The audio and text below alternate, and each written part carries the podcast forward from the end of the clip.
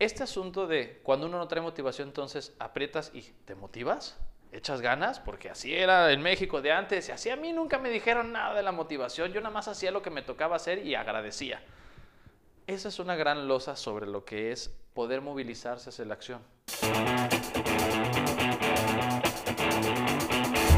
Desaprende es un podcast para romper con las ideas, hábitos y paradigmas anticuados que no te dejan avanzar. Mi intención es cuestionar lo establecido y así poder descubrir los caminos que te permitan llegar más lejos. Es por eso que te compartiré las historias, los consejos y las preguntas que están cambiando las reglas del juego. Yo soy Esteban, es momento de aprender distinto.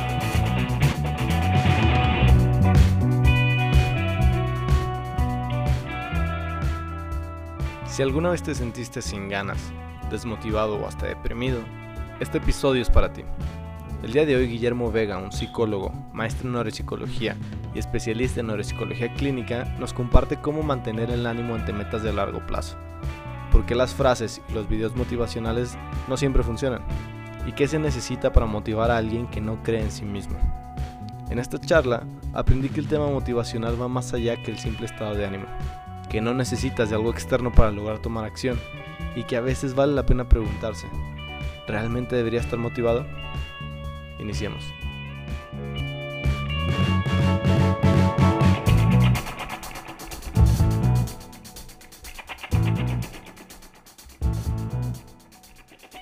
Yo creo que la idea sobre motivación con la que más lidio y me peleo tanto en clases como en consulta es la idea de que la motivación llega antes de que tú quieras hacer algo.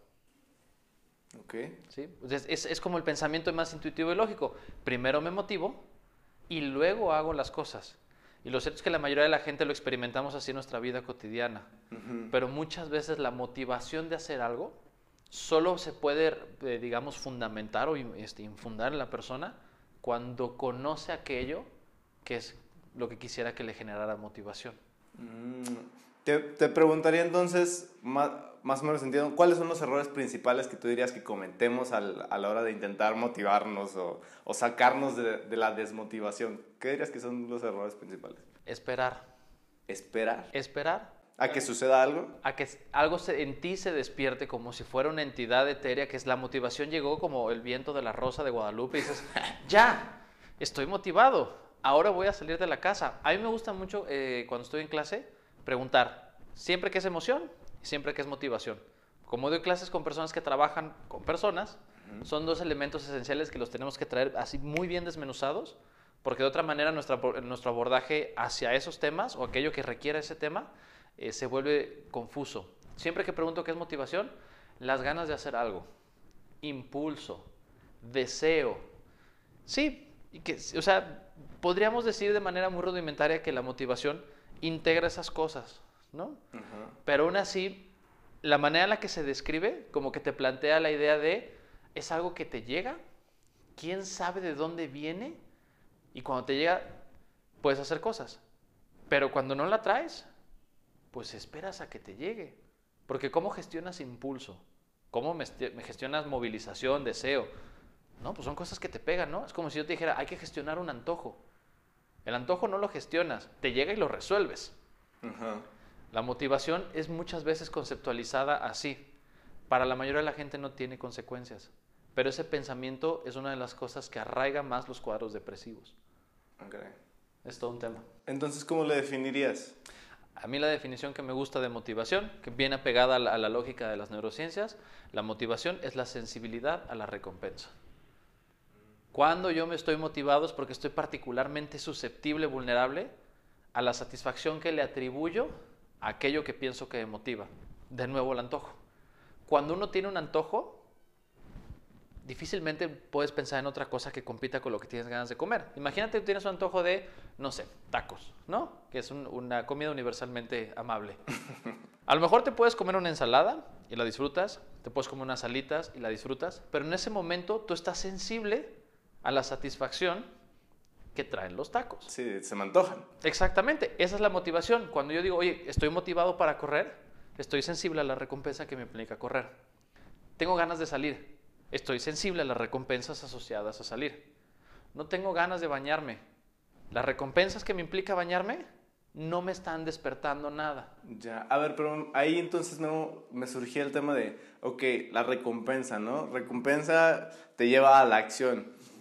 Pero ¿qué pasa entonces con el tema, por ejemplo, de las metas y todos estos propósitos, ¿no? Y tú al final es, quiero esto, es mi deseo, ese es mi objetivo es final, soy sensible ante, ante eso que quiero, la recompensa de tal pero no lo hago, no pasa, o sea, esa motivación pues se queda en eso, ¿no?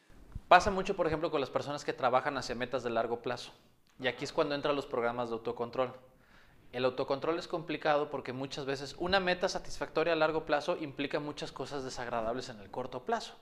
Te pongo una cosa como el ejercicio, muy puntual. Yo quiero hacerme bueno para correr porque quisiera correr un maratón, el maratón de Boston. 42 kilómetros, perfecto. El día que tú cruces la línea, vas a sentir una satisfacción enorme. Pero entre que tú decides que quieres correr el maratón y que cruzas la línea del maratón, hay días horribles, donde de repente te desgastas, te cansas por aprender a correr 10, 15, 20 kilómetros. Muchas veces lo que sucede es que estas dificultades a corto plazo eliminan mi sensibilidad para la meta que planteo a largo plazo. La gente que se mantiene en la tarea Haz esfuerzos activos por renovar la relevancia de la meta. Me veo en eso, te hago mi ejercicio de imaginería, asumo cuando yo logre esto voy a cambiar esta concepción de mí, voy a poder establecer que logré alcanzar la meta y esto va a ser un parteaguas en mi desarrollo personal. Cuando no, es como, ah, o sea, sí quiero alcanzar mi meta de correr el maratón, pero no quiero salir ahorita a, a practicar correr porque está haciendo frío. Que ahorita estoy muy sensible a la recompensa que es estar en pijama en mi cama y, la, balanza no se está equilibrando, ¿no? Esto de las metas a largo plazo, a final de cuentas, lo vive toda la gente que estudia una licenciatura. Uno mantiene activa la meta o la sensibilidad de lo logré, soy licenciado, soy ingeniero, etcétera, etcétera, a pesar de que semestre con semestre topamos con la horrible necesidad de tener que mantenernos despiertos una semana entera para terminar los trabajos que no hicimos en todo el semestre. Eso es lo que permite que la mayoría de la gente se mantenga en activo yo refuerzo la sensibilidad de la recompensa a la que estoy buscando. Sí, sí quiero lograr esto en mi vida. Pero lo que la gente no pesca muchas veces es que hacemos un esfuerzo activo para lograrlo. No es algo que nos pasa. O sea, no es algo que tenemos que esperar a que de repente se despierte. Como si pasa con el antojo. El antojo no lo controlas. Sí puedes hacer esfuerzos para gestionarlos y de repente estas personas que trabajan con eh, aspectos nutricionales como medicina bariátrica o los eh, nutriólogos, nutriólogas, también tienen que trabajar un poquito en de repente como incentivo que la comida sana me represente más reforzamiento. Pero para las cosas que tienen que ver con, eh, digamos, factores de orden psicológico, orden emocional, uno tiene que renovar su sensibilidad a las cosas que creen que pueden ser buenas para ellos. Dime las cosas que quieras, esenciales para poder mantener esa renovación. O sea, palabras simples, ¿cómo mantener la motivación? De entrada, eh, es muy importante que la motivación esté escrita en términos claros, ¿no? Porque luego de repente hay gente que dice, ay, yo quisiera ser especial. O sea, literal, como siéntate y escríbela de manera específica. Claro, porque al final de cuentas, si tú quieres que la meta te mueva, la tienes que representar claramente. Este ejemplo que tienes que yo quisiera hacer algo que trascienda. Va. ¿Qué? Porque si yo quiero trascender, se me abren 17 opciones y a lo mejor por estar manteniendo activas 17 opciones no puedo hacerme sensible a una. Quiero trascender, no sé, construyendo casas en espacios donde a lo mejor hay, este, comunidades en situaciones vulnerables. Perfecto. Esa es una meta a la que te puedes hacer sensible y renovar la sensibilidad. Quiero trascender o quisiera ser una buena persona. ¿En qué modalidad de buena persona te quieres convertir? ¿Cuáles son las acciones específicas? Porque de otra manera, eh, solo generas confusión. Y ante la confusión, es muy fácil perder la motivación. Y en esos, en esos momentos de, no me acuerdo cómo los llamaste, pero donde pues al final es meta a largo plazo, no es algo que vas a conseguir rápido, ¿no? Y todo el mundo se las plantea, ¿no? Todo el mundo quiere llegar a hacer algo en la vida y en el, en el Inter hay muchas frustraciones, hay muchos altibajos, etcétera, ¿no? En ese altibajo donde la mayoría nos caemos y, y ya lo dejamos y pensamos, no, es que realmente no lo quería, no, no, no era para mí.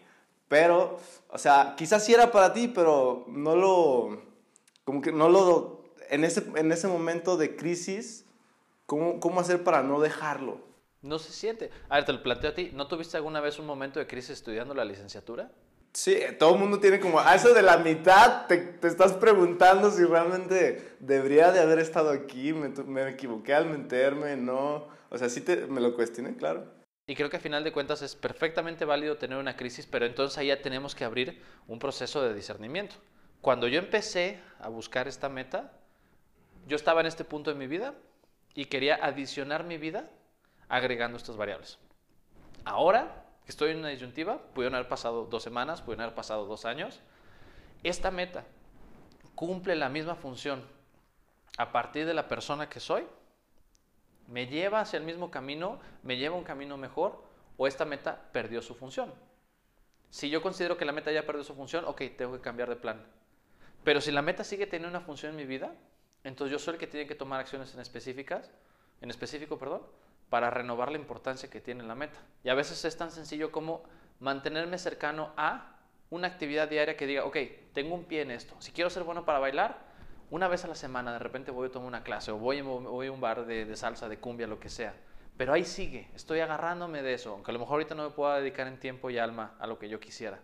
Pero sigue siendo parte de mi rutina. Pero sí es muy importante cuando tenemos un momento de crisis de mi plan a largo plazo de tener una empresa, de hacer una aplicación, de estudiar una maestría, eh, tener una familia, se perdió. Perfectamente válido que te cuestiones es, ¿sigues siendo sensible a la recompensa tú como persona? Me sigue atrayendo. ¿Me sigue buscando? ¿Has sentido conmigo sí o no? Si la respuesta es no, podemos cambiar de meta. Si la respuesta es sí, entonces hay que preguntarnos, si esto sigue siendo relevante para mí, ¿qué hay en este momento que me hace pensar que ya está perdiendo valor?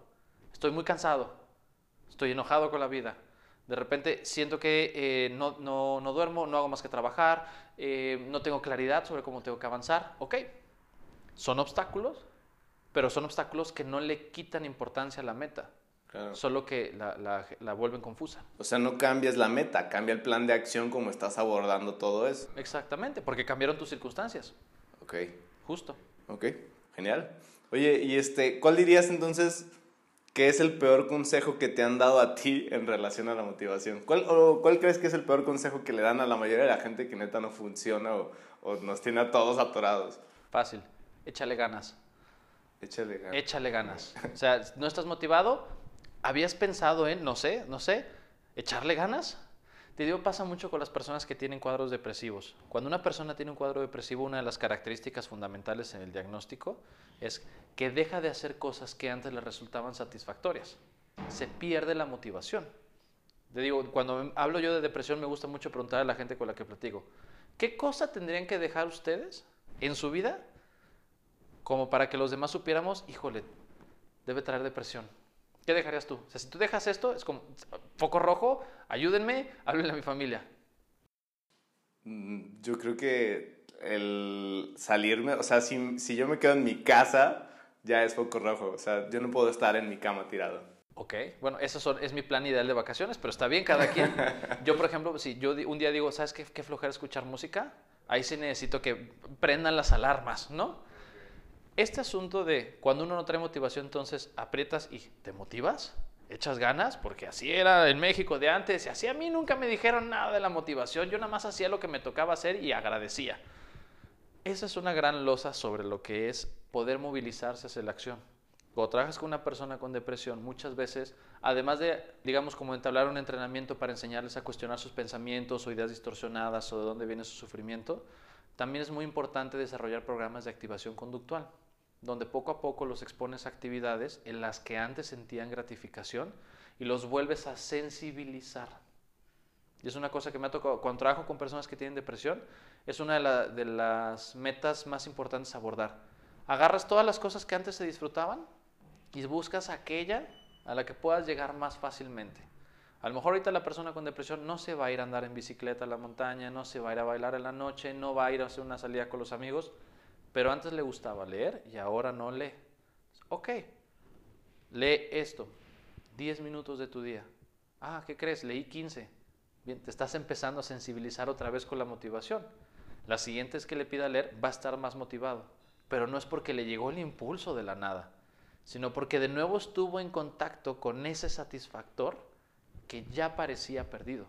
Muchas veces para motivarnos, y cuando una persona tiene eh, digamos, como una sensación de vacío crónico, la exponemos a cosas donde asumimos intelectualmente que puede haber un punto de gratificación y cuando eso sucede, resensibilizamos.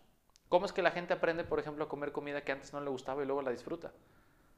No esperas, es una comida que no te gustaba antes y luego dices, ah, esto me gusta ahora. Me pasó con la chela, o sea, yo detestaba la chela. Eres un monstruo, pero está bien. ¿Y cómo? Y ya no. Sí, ya no. Ya. ¿Qué pasó? Un día te llegó así como el impulso de, oye, me encanta la cerveza. Me- te levantaste diciendo de, wow, ¿dónde está la cerveza del mundo? ¿O cómo fue que sucedió? No, pues para nada, o sea, al final las circunstancias fue como que de traguito en traguito hasta que ya le hay el sabor. Exactamente. Digo, este, ojalá que la gente que escuche o vea esto no consuma drogas. en el Exacto, no, no se vuelvan alcohólicos, por favor. Pero es un poco la meta con la que queremos que la gente se motive. O sea, que la lógica. Poco a poco yo me expongo a cosas que antes quería, que no eran para mí, y de repente me doy cuenta que me agradan. La gente que, por ejemplo, conoce géneros musicales y de repente eh, le resultan ampliamente satisfactorios, como si le- y si le hubieras preguntado un año antes, oye, ¿te va a gustar la ópera? No. Y luego escuchas la ópera y dices, órale, jamás me imaginé que moviera esto. ¿Te gusta la cumbia? No. Escucha la cumbia y aprende a bailar cumbia. Es como, qué cosa tan divertida. ¿Por qué yo me rehusaba a bailar cumbia con mi playera de Metallica? Esto es mucho más satisfactorio. Oye, pero entonces dirías que, que es mejor. ¿qué, ¿Qué crees que es mejor? ¿Meterte de lleno a algo, así como Gordon Tobogán y con todo, o de manera gradual? Gradual, siempre.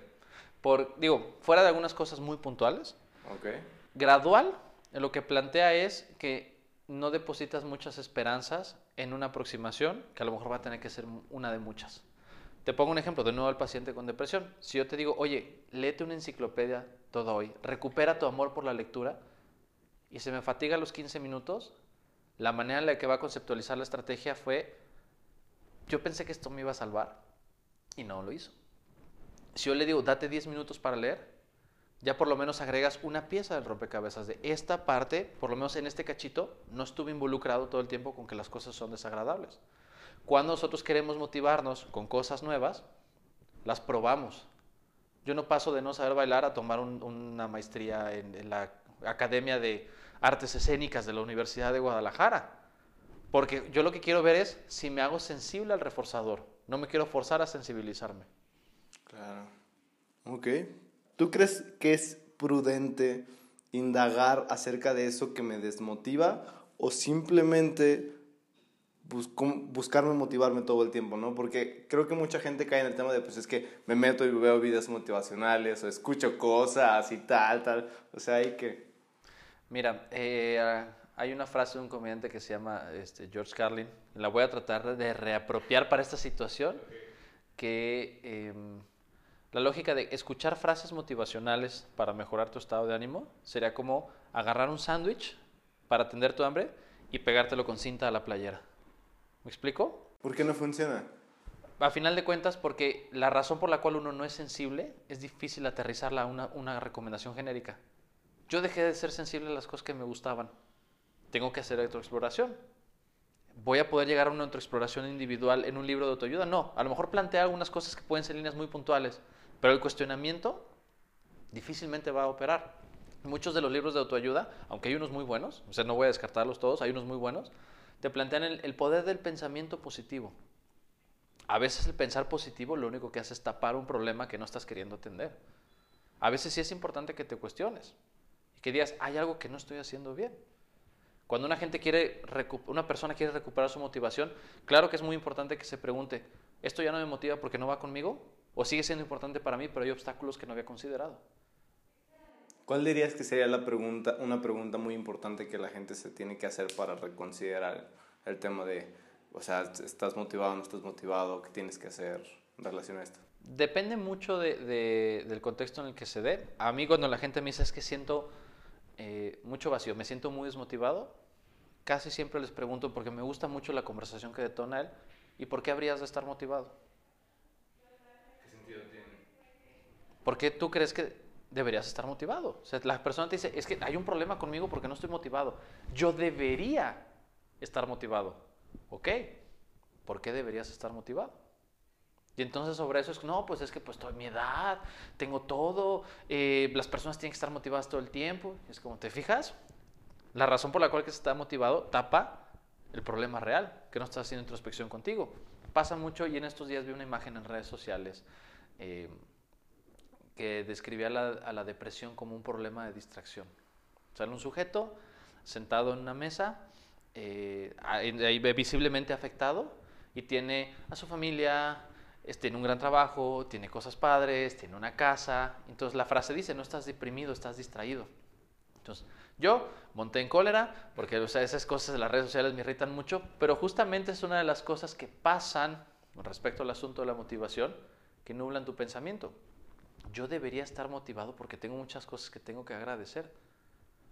Y no son así como opuestas. Tú puedes agradecer un montón de cosas y a lo mejor no estar particularmente sensible en este punto de tu vida.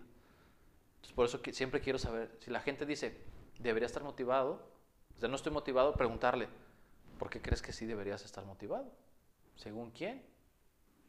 Pero ¿y cómo no caes ahí en un tema, pues, ok, pues eh, sí es cierto, no tengo nada que motivarme. Y ya caí en esa, pues, mediocridad a lo mejor. Ya, ¿cómo no le arruinas el estado de ánimo que dices como, wow? Es que fíjate, inclusive en el caso de tienes razón, no tengo nada por qué motivarme, ahí estás resolviendo un problema. Oh, perfecto. Este es el primer paso que necesitamos para que encuentres algo que te genere realmente este, esta vitalidad por hacer cosas. No te motivas porque no identificas algo que te genere satisfacción. Bien, aquí tienes una decisión. ¿Te dejamos a que te marchites o empezamos a construir algo? Mucho tiene que ver con el encuadre, porque si yo te digo, yo llego contigo y tú me dices, estoy bien desmotivado, ¿por qué habrías de estar motivado? Ah, pues por nada. Y me voy y te dejo en ese punto de la conversación. Claro que te puedo dejar este, sintiéndote no, no, solo tirado como en la indiferencia de la vida, sino como a lo mejor en la culpa de por qué yo soy el tipo de persona a la que no le pasan estas cosas agradables. Pero mucho tiene que ver con a dónde llevas la conversación. Si yo nada más voy a tirar la pregunta con tal de, ser disruptivo, puedo meterme en un problema. Pero si sé que llevo la conversación a, vamos realmente ver, ver las variables por las cuales debería estar logrando esta meta que te planteas, es más sencillo abordarlo. Y si efectivamente hay alguien que dice, no tengo nada satisfactorio en mi vida, bien, ¿Qué tanto esfuerzo estás dispuesto a invertir para construirlo? Para que sí sea tuyo. Porque si tú te quedas esperando que te llegue el soplo del impulso, de la vitalidad, la rosa de Guadalupe, la rosa de Guadalupe no va a pasar. Claro. Sí, lo peor que puedes hacer entonces es quedarte sin hacer nada si lo que quieres es encontrar un impulso para motivarte. Exactamente, motivarse es movilizarse. Y muchas veces la gente espera la movilización, como si la, motivación fuera gasolina. Ese coche no anda sin gasolina. Una pésima analogía, pero así es como lo vivimos. Claro. ¿Qué dirías que es algo que la gente podría no estar muy de acuerdo o que le choca a la mayoría de las personas pensar en relación a este tema? Que es su responsabilidad motivarse. Eso, cuando son adultos, con los niños y los jóvenes tomamos otra perspectiva, como en muchas otras cosas, pero cuando hablamos de este tema y eh, se plantea la idea de que nosotros trabajamos en qué tanto nos atrae una meta o una actividad en particular, a la gente le frustra. Porque no están acostumbrados a vivirlo así. Eh, la manera en la que reconocemos la motivación, cuando ya nos llegó y no nos dimos cuenta si nosotros hicimos trabajo previo, que puede ser de horas, semanas o años, para que algo nos fuera importante. Entonces, cuando yo, les digo o planteo la idea de, ¿te toca a ti chambear por eso? Es, ah, otra cosa que tengo que hacer. Ah, ¿Me explico? Y eso puede volverse demandante. Por eso cuando uno lo plantea, por lo menos a nivel clínico, donde a lo mejor tienes una persona un poquito más vulnerable, hay que ser muy cauteloso con decir, podemos hacerlo, vamos con un plan poco a poco para que vaya siendo lo más abordable posible este reto. Okay. Vamos haciendo una pequeña sección de preguntas rápidas. Échale. ¿Cómo motivar a alguien que no cree en sí mismo? Fíjate, es una pregunta importante. Eh, ¿Cómo sabes que alguien no cree en sí mismo? Porque el no creer en sí mismo implica un montón de cosas. Usualmente el no creer en sí mismo es, yo considero que las habilidades que tengo son insuficientes para alcanzar las metas que me planteo. Y entonces, una de dos, o las metas están mal planteadas, el análisis de las, habilidades está mal desarrollado. Entonces, no es tanto como de cómo motivo a alguien que no cree en sí mismo, ¿Qué tan lógico es no creer en ti mismo? Realmente, tu análisis, la conclusión de que no crees en ti mismo, ¿está bien establecida? Francamente, nunca he conocido a alguien que realmente ya haya, me haya convencido de, sí, no, tienes toda la razón, no creas en ti mismo. Estás haciendo un análisis muy certero. Ok, ok, súper. ¿La motivación la produces o la adquieres? La produces. La produces. A final de cuentas, eh, uno se va haciendo eh, sensible a cosas que hay en su entorno a medida que se va aproximando a ellas, directamente o indirectamente. Pero eh, sí es cierto que de repente hay cosas que pueden resultar satisfactorias que uno las aprende viendo o es con algunos modelos alrededor, pero casi siempre uno va renovando sus esquemas de, para mí esto es importante y agradable. Ok. Ya lo decíamos hace ratito un poco, pero que quede bien claro, ¿cómo, mantienes, cómo te mantienes motivado en metas de largo plazo? Eh, mucho tiene que ver con identificar los puntos de eh, vulnerabilidad. ¿En dónde puedes, crees que vas a poder fallar? ¿Y dónde crees que vas a perder motivación? De repente hay ratos donde uno tiene una meta que le es importante, pero si yo estoy cansado, estoy mal comido, o sé que es esta etapa del mes donde veo pocos resultados, o tengo que lidiar con un, agente externo, como puede ser un proveedor, aquí yo ya sé que estos son los ratos donde yo, sin darme cuenta mentalmente, renuncio. Si yo ya sé mapear y hasta puedo escribir cuáles son los ratos de los que me tengo que cuidar más, es más viable que alcance mi meta final. Ok. Última pregunta, Memo. ¿Cuál es el cambio que te gustaría ver en el mundo en relación a este tema? Que la gente se sienta más competente para gestionar su propia motivación. ¿Y qué le recomendarías? Que exploren sus intereses y que exploren realmente cómo es que llegan a, las metas que se plantearon. Muchas veces las personas damos por sentado que, ah, cubrí, cumplí tal cosa y tal cosa y tal cosa y tal cosa, porque era lo que tocaba, ¿no? Por supuesto que no. Hasta la meta más simple requiere esfuerzo de tu parte. Ay, acabé la preparatoria, pero todo el mundo acaba la preparatoria. Claro que no. Ah, bueno, este, me levanto a hacer ejercicio cuatro veces al día, pero pues porque estoy acostumbrado. No. Todo el tiempo estás haciendo esto. Si no encuentras cuando sí lo haces, es difícil que te sientas competente cuando realmente lo necesitas.